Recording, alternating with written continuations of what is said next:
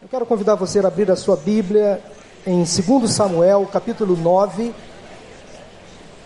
Creio que os versículos também serão projetados pelo Data Show. 2 Samuel, capítulo 9, vamos ler todo o capítulo, são 13 versículos apenas. 2 Samuel, capítulo 9. Vamos ler a palavra de Deus, 2 Samuel, capítulo 9 história de Davi e Mefibosete.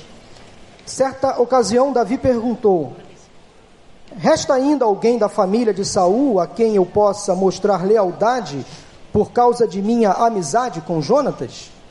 Então chamaram Ziba, um dos servos de Saul, para apresentar-se a Davi, e o rei lhe perguntou: Você é Ziba? Sou teu servo, respondeu ele. Perguntou-lhe Davi: Resta ainda alguém da família de Saul a quem eu possa mostrar a lealdade de Deus?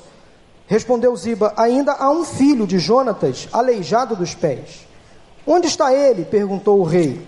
Ziba respondeu: Na casa de Maquir, filho de Amiel, em Lodebar. Então o rei Davi mandou trazê-lo de volta de Lodebar. Quando Mefibosete, filho de Jonatas e neto de Saul, compareceu diante de Davi, prostrou-se rosto em terra Mefibosete? perguntou Davi. Ele respondeu: Sim, sou teu servo. Não tenha medo, disse-lhe Davi, pois é certo que eu o tratarei com bondade por causa de minha amizade com Jonatas, seu pai. Vou devolver-lhe todas as terras que pertenciam a seu avô Saul, e você comerá sempre à minha mesa. Mefibosete prostrou-se e disse: Quem é o teu servo para que te preocupes com um cão morto como eu? Então o rei convocou Ziba e disse-lhe: Devolvi ao neto de Saul, seu senhor, tudo o que pertencia a ele e à família dele. Você, seus filhos e seus servos cultivarão a terra para ele. Você trará a colheita para que haja provisões na casa do neto de seu senhor. Mas Mefibosete comerá sempre a minha mesa. Ziba tinha quinze filhos e vinte servos. Então Ziba disse ao rei: o teu servo fará tudo o que o rei, meu senhor, ordenou. Assim Mefibosete passou a comer à mesa de Davi, como se fosse um dos seus filhos. Mefibosete tinha um filho ainda jovem chamado Mica. E todos os que moravam na casa de Ziba tornaram-se servos de Mefibosete. Então Mefibosete, que era aleijado dos pés, foi morar em Jerusalém, pois passou a comer sempre à mesa do rei. Amém? Uma das principais imagens, irmãos, que temos de Deus nas Escrituras é a imagem de um pai, de um bom pai. Um pai que ama, que guarda, que protege, que perdoa, um pai que provê o necessário, um pai que não desiste dos seus filhos, mas na mesma figura de pai, de Deus, nós temos também este mesmo pai que ensina, que repreende, que corrige, que disciplina. E a atitude de Davi nesse texto é o exemplo do próprio Deus, que agiu com generosidade. E Davi aqui foi uma pessoa que agiu com graça e com misericórdia. Essa história que lemos é uma daquelas com um início muito triste e com um final muito feliz. Ela se confunde com a nossa história. Parece a história de muitos de nós que um dia fomos alcançados por esse bom Pai, que é Deus, que nos resgatou de um estado de abandono, de miséria espiritual, de pecado, e que nos amou a si mesmo.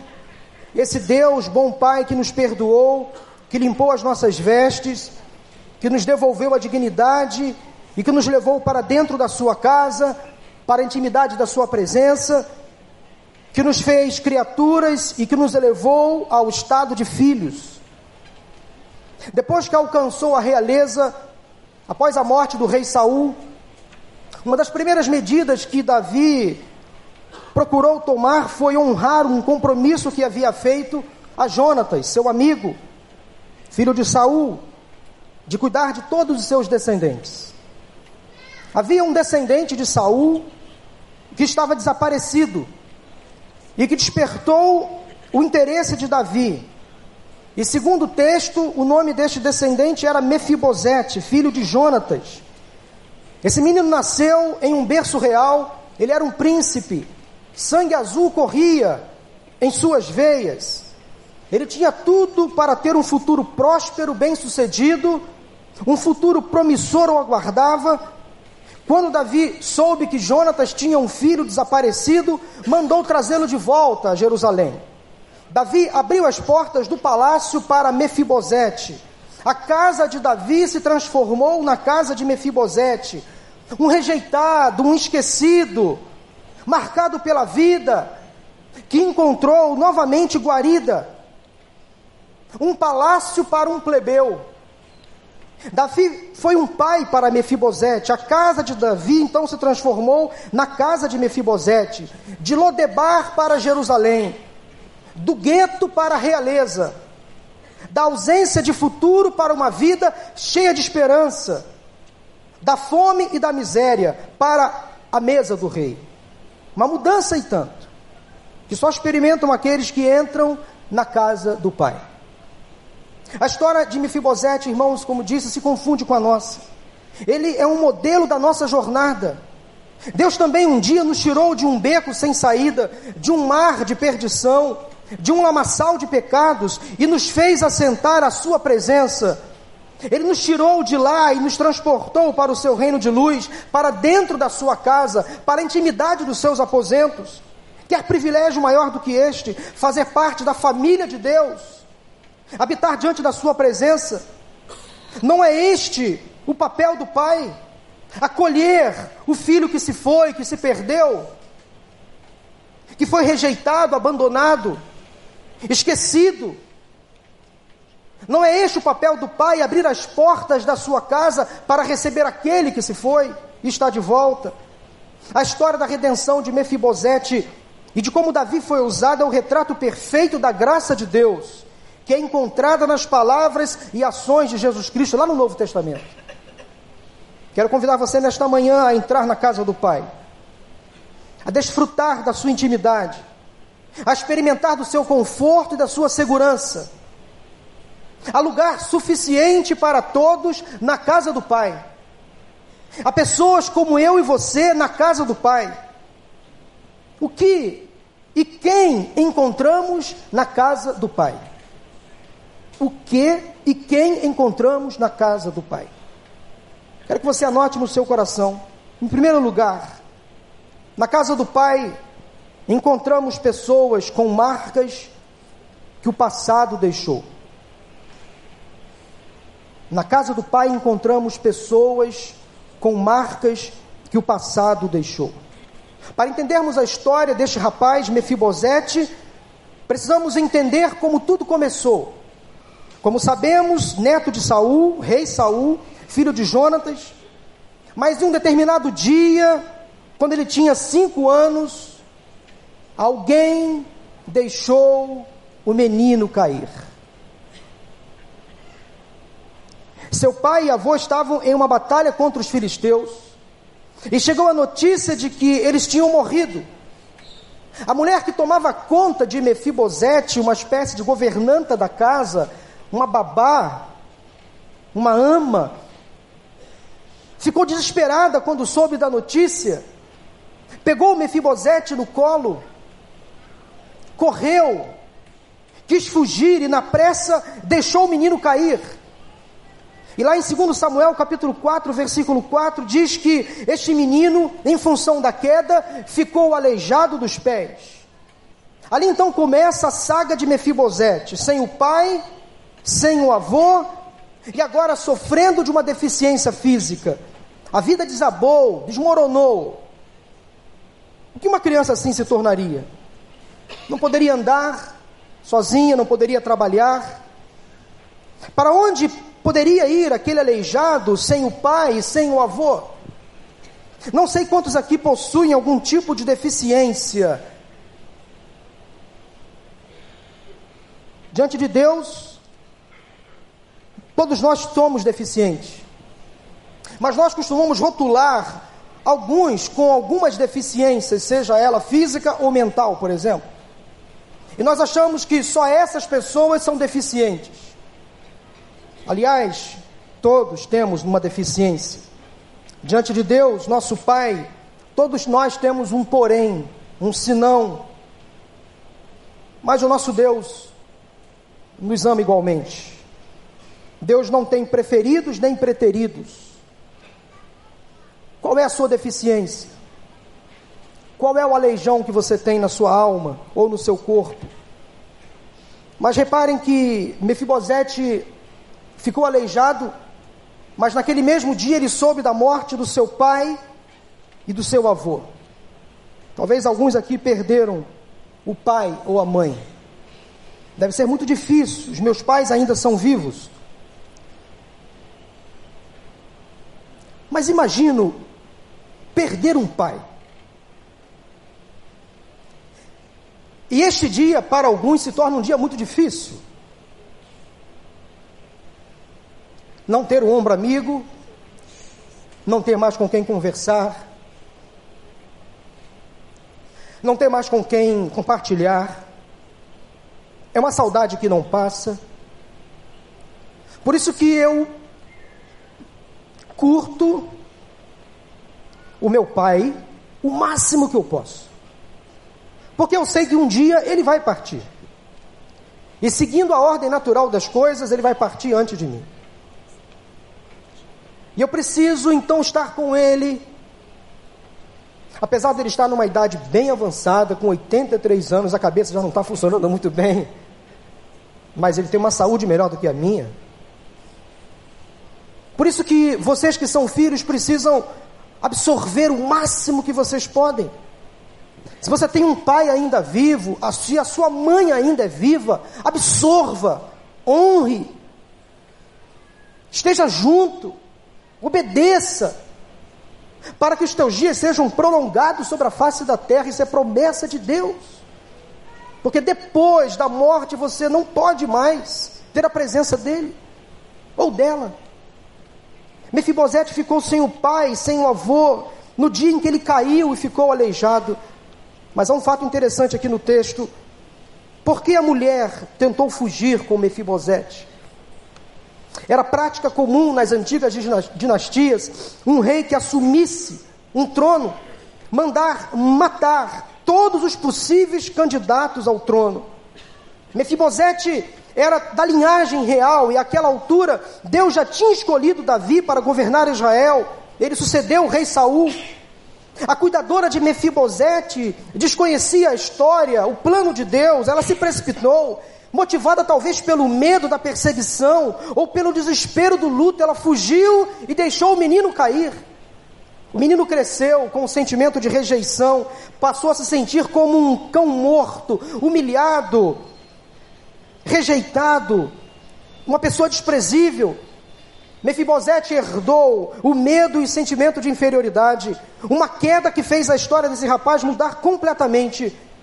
Olha aqui para mim, toda queda, toda queda implica em vergonha, em fuga, em isolamento, em discrição. Mefibosete foi levado ou se deixou levar para um confinamento longe, quis viver esquecido, carregava no seu corpo a marca de uma queda, Quais eram as marcas que Mefibosete carregava? A marca física, a queda que ocasionou o aleijão. Ele era deficiente físico, mas outras marcas ele tinha na alma, sem dúvida alguma, a marca da humilhação, a marca de ter um sonho frustrado, a vergonha por morar em Lodebar, uma terra distante, de ter saído do palácio, as marcas do medo de ser perseguido e morto, a marca da pobreza, da fome que teve que enfrentar. Mefibosete passou a vida se arrastando, nunca mais conseguiu andar sozinho. Quantas pessoas caem ou são jogadas na vida? Quedas que custam caro, quedas que causam aleijões na alma. Algumas pessoas ao longo da vida caem ou são jogadas, buscam isolamento, buscam ficar separadas, distantes, buscam um refúgio num lugar qualquer, encontram um lodebar para se esconder. Assim fez Mefibosete, buscou se esconder. Após a morte de seu pai e de seu avô, ele então é obrigado a sair de Jerusalém, do palácio real, e foi com sua família para longe. Primeira reação para quem cai é fugir, se esconder. para que ninguém veja a vergonha, os ferimentos. Há marcas na sua vida do passado que não serão retiradas. Mas saiba que delas o Senhor não se lembrará.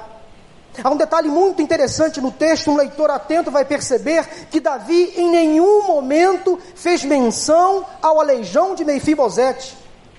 Parece que ele via, mas não queria notar. Ele sabia que Mefibosete era aleijado, mas ele não mencionou o aleijão. Ele não fez questão de declarar, de expor o problema daquele rapaz. Você tem marcas no seu corpo que talvez o passado deixou. Essas marcas ficarão para você, quem sabe, para sempre. Mas entenda que Deus não valoriza essas marcas. Ele sabe que elas existem, porque Ele já te perdoou. Você é um filho amado de Deus. Apenas Ziba nota o aleijão de Mefibosete. Há coisas em nossa vida que Deus sabe que existe, mas Ele deixa para lá. Ele diz que não se importa. Há marcas e acontecimentos no nosso passado que o Senhor já esqueceu. As pessoas podem nos lembrar, o inimigo pode nos acusar, a nossa própria consciência pode tentar levar o nosso pensamento lá para trás, no dia da nossa queda, e fazer com que a gente olhe todas as vezes para a nossa marca, talvez para um pecado. Isso nos faz sofrer. O recado, o convite, o apelo que eu faço para você neste momento é o seguinte: deixe o passado no passado. Esqueçam o que se foi, não vivam no passado. Vejam, estou fazendo uma coisa nova, ela já está surgindo. Será que vocês não a reconhecem? Isaías capítulo 43, versículos 18 e 19. O escritor aos Hebreus diz no capítulo 10, versículos 17 e 18 o seguinte: Dos seus pecados e iniquidades não me lembrarei mais.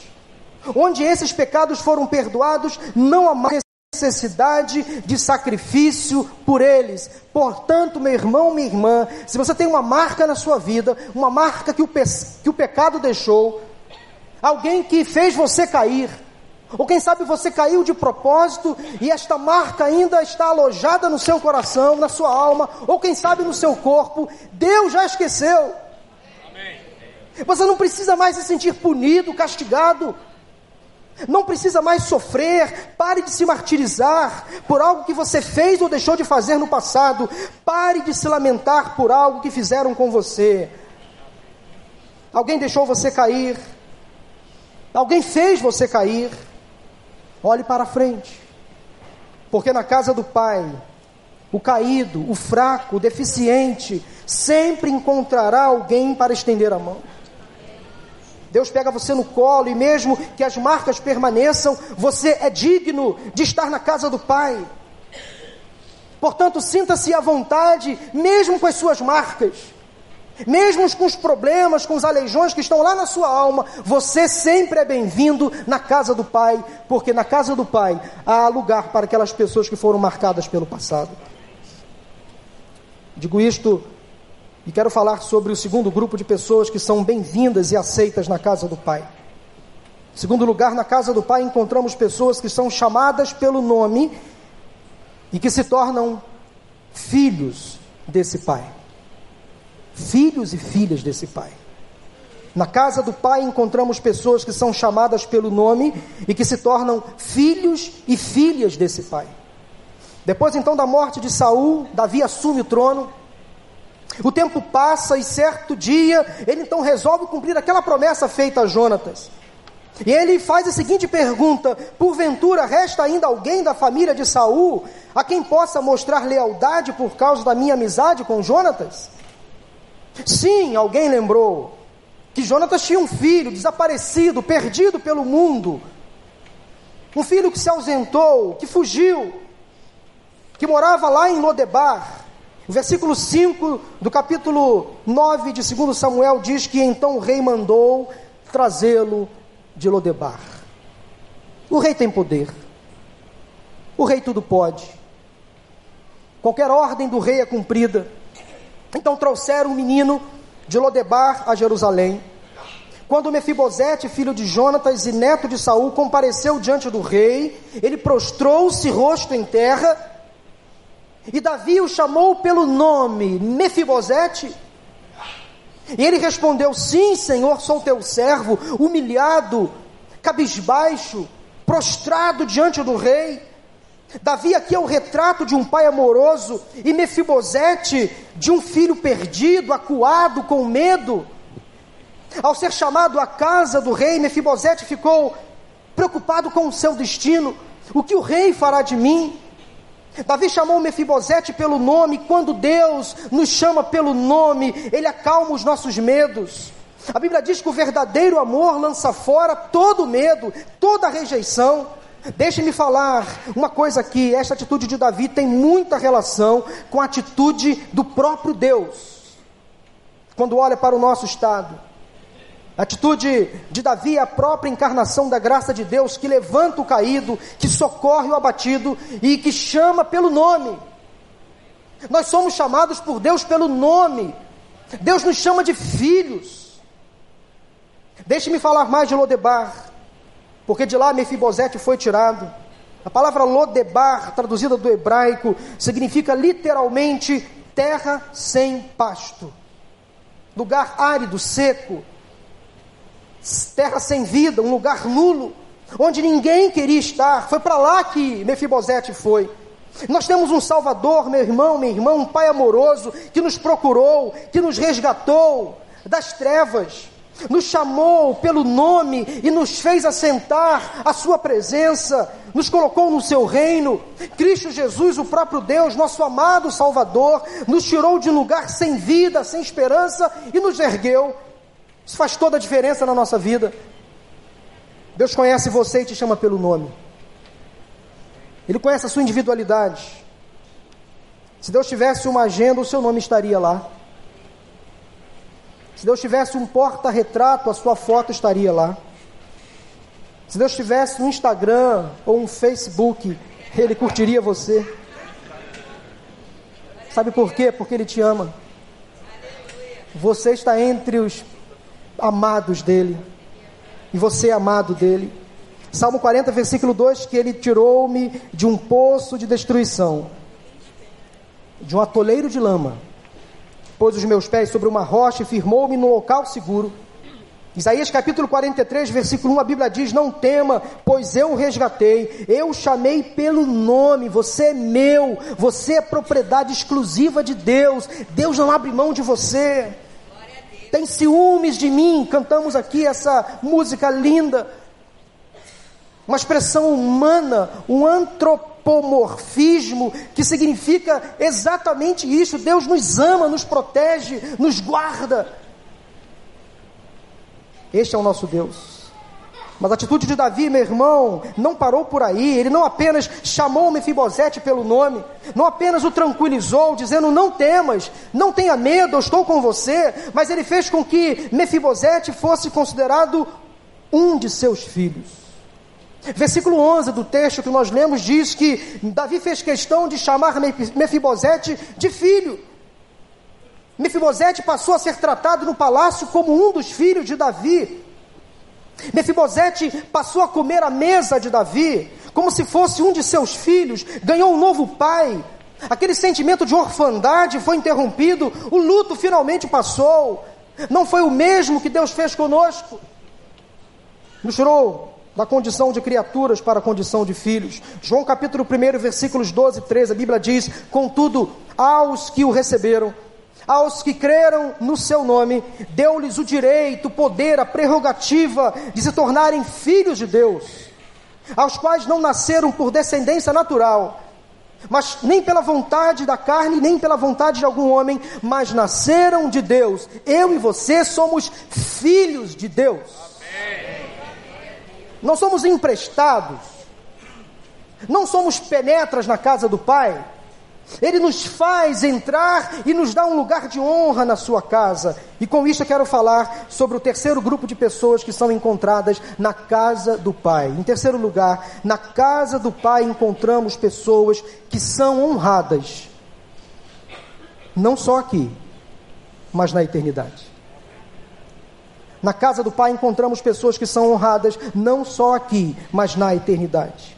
Davi não apenas colocou Mefibosete no palácio real, não apenas deu a ele uma nova casa, uma nova família, Mefibosete não passou a ter apenas comida na mesa, nem apenas ganhou um novo pai, Davi resgatou toda a dignidade e toda a honraria de ser um filho de rei.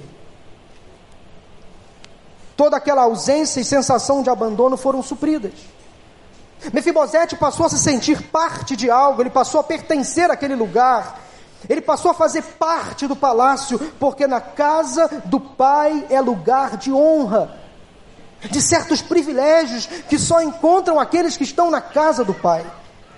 Davi imediatamente devolveu a Mefibosete e a sua família todas as terras que ele havia confiscado, que pertenciam a seu avô Saul, e que Ziba, como servo de Saul, estava administrando. E todos os servos de Ziba, inclusive os seus filhos, passaram a trabalhar para Mefibosete. Que honra desse rapaz! Que honra para um desonrado! Quanta graça para um desgraçado! Quanta dignidade para um indigno! Quanta felicidade para um infeliz! Quantas bênçãos para um amaldiçoado! Quantas vitórias para um derrotado! Quantas lembranças, quantos privilégios, quantos mimos para um esquecido. Mas quer saber, mesmo a grande honra para Mefibosete foi o privilégio de sentar-se sempre à mesa do rei, seguindo uma ordem do próprio rei. E ordem de rei deveria ser cumprida imediatamente, era como se fosse um decreto. Sentar à mesa do rei era uma honraria concedida apenas a autoridades, a chefes de Estado, a pessoas muito próximas e de muita confiança do rei. Chega um ausente, chega um esquecido, chega um aleijado e recebe a honra de sentar sempre à mesa do rei, à mesa do pai. Quem habita e faz parte da casa do pai, passa a sentar-se à mesa do pai. E quando esse pai nos levar em definitivo à sua casa, Lá experimentaremos o que está registrado em Apocalipse 3, 21, que diz assim: Ao vencedor, darei o direito de sentar-se comigo em meu trono.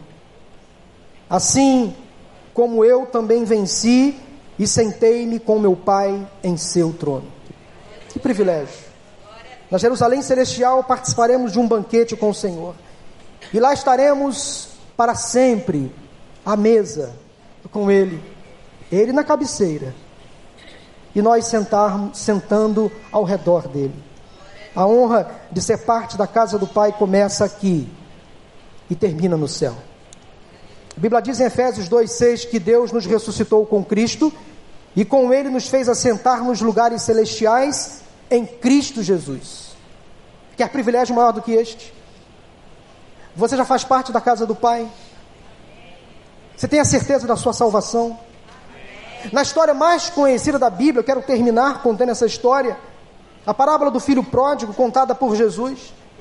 Temos o exemplo de um pai que abriu as portas da sua casa para receber de volta um filho que perdeu, que se perdeu pelo caminho, que caiu, que saiu pelo mundo afora. Um filho que também viveu as marcas, as marcas da rebeldia, porque saiu da casa de seu pai antes do tempo, as marcas de pródigo, porque gastou de forma desordenada os bens que recebeu, as marcas que recebeu no próprio corpo pelo excesso, excesso de consumo, excesso de farra e pela fome que passou longe de casa, porque foi morar numa terra distante.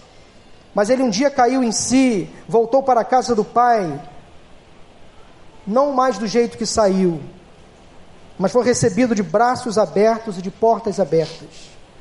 Ele se arrependeu, decidiu voltar. E o texto de Lucas capítulo 15, a partir do versículo 11, diz que ele, ao voltar, foi recebido com honra, com dignidade, com prestígio. E o pai fez uma grande festa. Assim faz o Senhor quando abre a porta da sua casa para receber aqueles que estavam perdidos pelo mundo afora. Quem sabe nesta manhã entre nós há pessoas que se perderam que saíram da casa do Pai, que andaram por aí distantes, mas neste dia percebem que é momento de voltar para a casa do Pai. e para nunca mais sair deste lugar. O que define quem você é e para onde você vai? Eu vou repetir essa pergunta. O que define quem você é e para onde você vai? O dia em que você caiu ou o dia em que você foi levado à casa do Pai, à mesa do Rei? Gosto muito de ler as obras de, de Max Lucado, um grande escritor cristão, e um de seus livros, ao comentar a história de Mefibosete, ele assim escreve: à medida que a graça descer profundamente até a sua alma, Lodebar se tornará uma mancha no espelho retrovisor. Os dias escuros não definirão mais quem você é. Você agora está no palácio.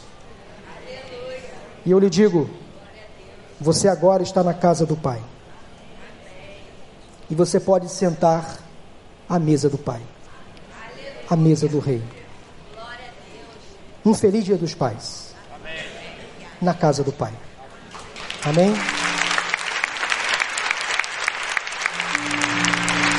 Vamos louvar ao Senhor com uma canção. A Luciana, o pastor Miquel vão cantar um louvor. E esta música toca profundamente meu coração.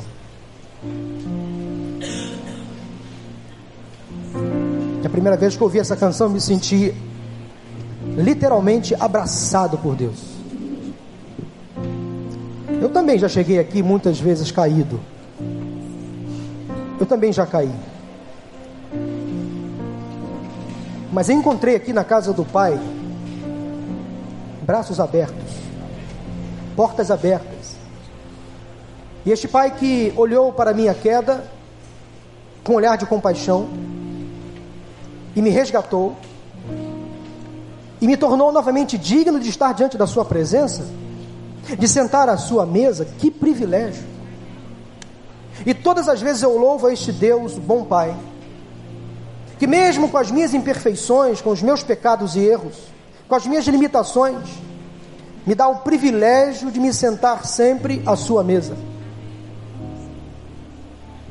Eu queria que você nesta manhã saísse daqui com esta certeza mesmo com os seus erros, mesmo com os seus pecados, mesmo com as quedas, com, as, com os arranhões, com os aleijões que você sofreu ao longo da vida, você sempre será bem-vindo na casa do Pai. E este Pai amoroso sempre chamará você pelo nome, ele devolverá a você a dignidade, a alegria que você perdeu, e você sempre se tornará parte da família deste Pai. Você não é mais um gentio. Você não é mais um estranho. Você agora é um filho amado de Deus. Entre na presença do Senhor. Desfrute das benesses de estar na casa do Pai. Não abra mão de estar na presença de Deus. Quem sabe nesta manhã, pessoas que estão aqui conosco precisam literalmente falando voltar para a sua família voltar para a casa do seu pai terreno, cuidar do seu pai, cuidar da sua mãe. Quem sabe você é um pai que precisa cuidar dos seus filhos, ser um bom pai na sua casa. Quem sabe você, como pai ou como mãe, tem, negligenciado o seu papel de cuidador, de protetor, e você precisa hoje assumir um compromisso, mais do que nunca, de recuperar o tempo perdido. Eu falo das relações humanas, no âmbito tão somente horizontal. Como você tem sido como pai? Como você tem sido como filho? Tem honrado seu pai? Quem sabe há pessoas aqui que muito tempo não falam com seu pai. Muito tempo. E hoje, quem sabe, no WhatsApp, numa ligação, quem sabe numa visita, você pode chegar aí e dizer: Pai, eu te amo. Toda semana eu vou visitar o meu pai. Vou estar com ele. Hoje de manhã eu liguei para ele: Pai, pensa, pai. Parabéns pelo seu dia. Zé, Paulo, parabéns também. Vai vir almoçar comigo? Falei, pai, não vai dar. A linha amarela não me permite. Como é bom poder estar na casa do pai. E meu pai, quando eu chego lá na casa dele, ele faz questão de estar à mesa comigo. Ele pede minha mãe para fazer café. Ele quer saber se eu já almocei, se eu já jantei, porque ele, ele quer estar à mesa comigo. Ele faz questão de sentar à mesa comigo e pede para que eu sente à mesa com ele. E eu me sinto tão privilegiado quando estou à mesa com meu pai. Poder comer com ele, ouvir as suas histórias, as mesmas histórias. Ouvir e perguntar as mesmas coisas. Ouvir e perguntar onde Davi está, onde Isabel está, ele sabe que eles estão na, na escola. Ouvir e perguntar, Mauro não vem almoçar, não, não, pai, Mauro está no trabalho. Mas ele sabe de tudo isso. Mas eu não me canso de responder as mesmas perguntas e dar as mesmas respostas. Porque é um privilégio estar na mesa do Pai. Porque eu sei que um dia eu não estarei ali com Ele. Mas na mesa do meu Pai, com P maiúsculo, ah, que saudade. Que saudade eu tenho de estar na mesa do meu pai. Engraçado, né? Sentir saudade de uma coisa que você ainda não experimentou. Só quem tem esse privilégio é quem tem a certeza da salvação. E quem sabe nesta manhã há pessoas neste lugar que precisam usufruir desta certeza de um dia estar lá em cima, à mesa do Pai, à mesa do Rei. Eu quero fazer um apelo nesta manhã um apelo de salvação, um apelo evangelístico, um apelo por reconciliação. Será que há alguém nesta manhã, neste lugar, que precisa entregar a sua vida a Jesus? Abraçar com este Pai e nunca mais abrir mão desta presença acolhedora, aconchegante? Alguém que se perdeu pelo caminho percebe que é momento de voltar para os braços do Pai, para a casa do Pai. Se alguém nesse lugar, eu quero convidar você a levantar a sua mão, dizendo: Pastor, eu quero hoje estar na casa do Pai, para nunca mais sair deste lugar. Levante a sua mão. Se tem algum filho aqui amado de Deus que se perdeu pelo caminho e percebe que hoje é momento de voltar, Deus abençoe. Lá atrás eu já vi. Há mais alguém? Levante a sua mão bem alto para que eu possa ver você. Há mais alguém? Levante a sua mão assim, dizendo: Pastor, ore por mim. Eu quero voltar para a casa de Deus. Eu quero voltar para os braços do meu Pai. Há mais alguém? Levante a sua mão. Deus abençoe. Há mais alguém? Levante a sua mão bem alto. Deus abençoe. Amém. Há mais alguém? Levante a sua mão assim. Bem alto, bem alto. Deus abençoe. Amém. Amém. Há mais alguém? Algum filho distante que se perdeu em Lodebar, mas que Deus nesta manhã está trazendo de você de volta para Jerusalém, para Jerusalém celestial. Levante a sua mão em nome de Jesus. Se há mais alguém nesta manhã quer entregar a sua vida a Jesus, ou quer voltar para os braços do Pai, levante a sua mão em nome de Jesus. Amém. Graças a Deus. Vamos ficar de pé.